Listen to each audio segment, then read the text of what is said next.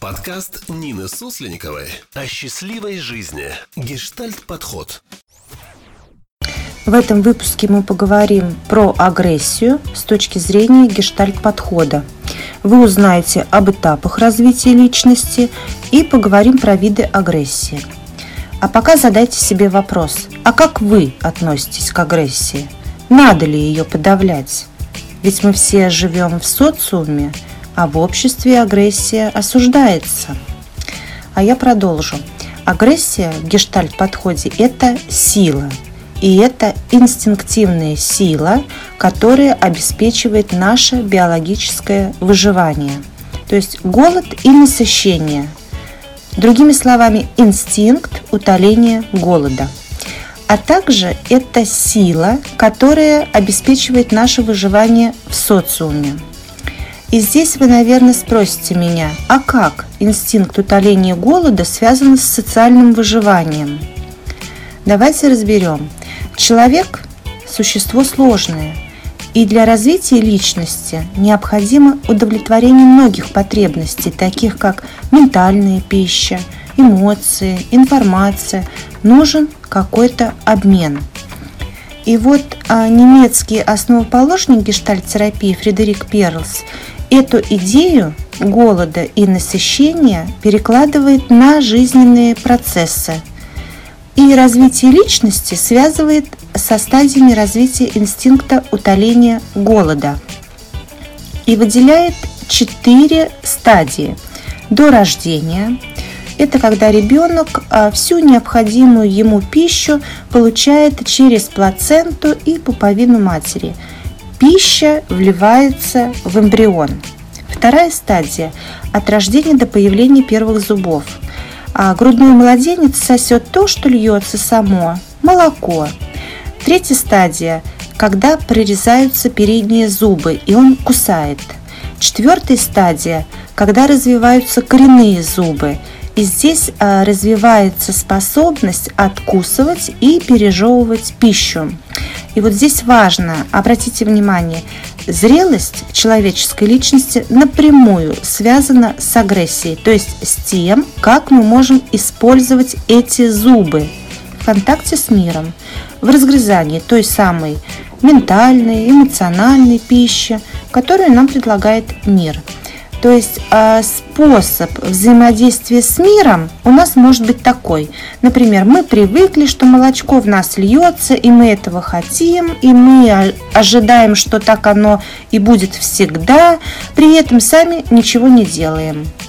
А когда пища информационная, ментальная разгрызается, то есть не вливается молоком, а пережевывается, переваривается, это и есть биологическая агрессия. К примеру, одна фраза где-то услышанная, прочитанная и должным образом пережеванная и усвоенная будет для нас иметь большую ценность, нежели целая книга, которую мы просто прочитали, она влилась в нас без переваривания.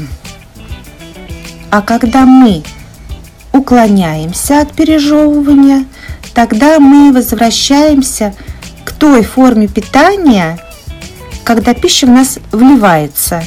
Здесь не происходит развитие личности. Вот задайте себе вопрос, как вы расправляетесь с информационной, ментальной пищей, разгрызаете ее, пережевываете ее или она в вас просто вливается –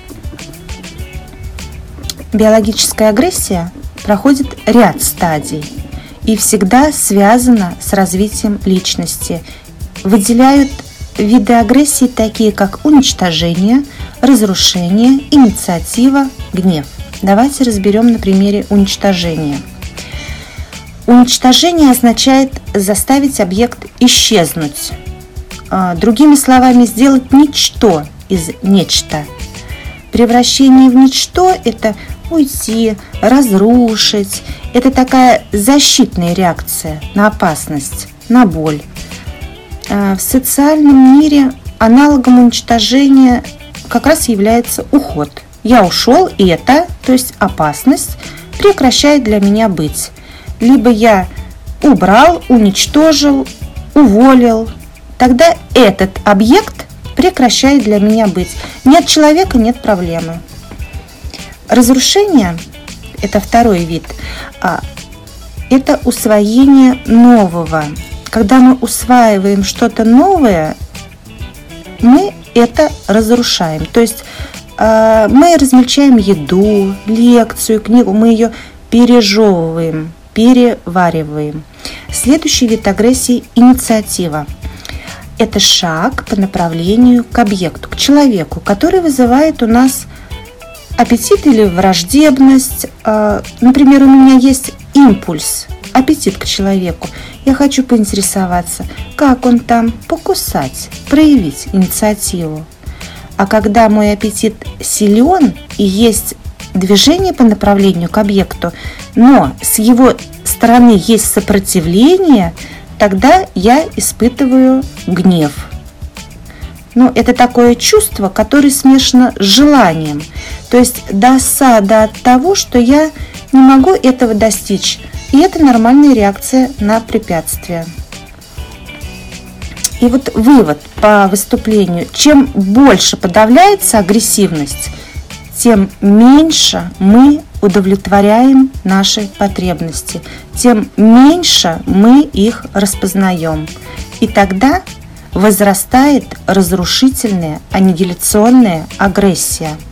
Ну, например, э, у подростка нет возможности разрешить какой-то конфликт. Ему страшно ссориться с родителями, ему хочется, но страшно выразить свои потребности родителям. Он же от них зависим. И тогда он выходит на улицу и начинает бить стекла, лампочки. Он выражает агрессию, но она аннигиляционная, потому что она не направлена на объект для того, чтобы удовлетворить свои потребности, то есть решить с родителем – а разрушается то, что не связано с его переживанием и событием. Надеюсь, я была убедительна. Жду от вас обратной связи в отзывах к подкасту или в Инстаграм под постом к этому подкасту о том, что вам было интересно, что понравилось, что бы вы хотели услышать. Если вы считаете, что эта информация оказалась для вас полезной, вы можете отправить вашу благодарность по ссылке для донатов по кнопке Топлинк в Инстаграм или под описанием подкаста. Подкаст Нины Суслениковой о счастливой жизни. Гештальт-подход.